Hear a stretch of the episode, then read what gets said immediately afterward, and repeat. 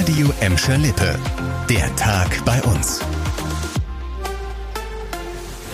Mit Annika Böhnig, hallo zusammen. Gestern war es Vandalismus, heute eine Bombenentschärfung. Die Bahnpendler unter euch brauchten heute mal wieder viel Geduld. Es gab eine stundenlange Sperrung, diesmal rund um Wanne-Eickel. Da ist gestern Abend ein Blindgänger gefunden worden, der heute entschärft werden musste. Und das war ein bisschen aufwendiger. Seit 12 Uhr wurde der Bereich rund um den Fundort geräumt.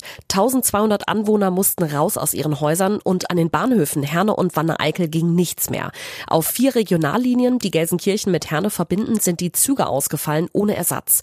Die Bombenentschärfung hat sich dann auch ziemlich lange hingezogen. Erst um kurz vor vier konnte die Stadt Entwarnung geben und die Bahn die Strecke wieder freigeben. Und nach so einer längeren Sperrung dauert es natürlich auch, bis dann alle Züge wieder an Ort und Stelle sind. Wahrscheinlich haben einige von euch deshalb auch die Auswirkungen noch auf dem Weg nach Hause gemerkt.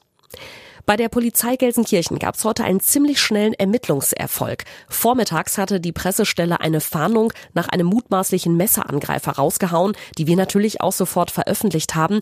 Wenige Stunden später hat sich der Tatverdächtige dann gestellt. Der 28-Jährige konnte an der Bochumer Straße in Ückendorf festgenommen werden. Hintergrund des Ganzen ist ein Streit auf einer Geburtstagsfeier in Gelsenkirchen-Rotthausen, der am Wochenende ganz offensichtlich ziemlich aus dem Ruder gelaufen ist. Der 28-Jährige soll mit einem Küchen Küchenmesser auf einen 44-Jährigen losgegangen sein. Das Opfer wurde so schwer verletzt, dass die Polizei wegen versuchter Tötung ermittelt. Der mutmaßliche Messerstecher hatte sich nach der Tat in der Nacht zum Sonntag aus dem Staub gemacht und obwohl die Polizei direkt einen Hubschrauber losgeschickt hat, konnte er nicht gefunden werden bis heute. Schlecht gelaufen ist es auch für Peter S. aus Bottrop. Der verurteilte Ex-Apotheker, wir erinnern uns an den Skandal um gepanschte Krebsmittel, hat eine Schlappe vor Gericht einstecken müssen. Der Bottropper hatte vor dem Bundesverfassungsgericht in Karlsruhe Verfassungsbeschwerde eingereicht, die jetzt aber zurückgewiesen wurde. Peter S. wollte mit der Beschwerde gegen die Urteile des Essener Landgerichts und des Bundesgerichtshofs vorgehen. Die Verfassungsrichter mussten prüfen, ob der Staat seine Grundrechte eingeschränkt habe. Dafür sah das höchste deutsche Gericht aber kein keinen Anlass. In seiner Bottropper Apotheke hatte PTS ja in mehr als 14.000 Fällen Krebsmedikamente gepanscht und die Krankenkassen um Millionen betrogen. Fest steht, er darf nie wieder als Apotheker arbeiten.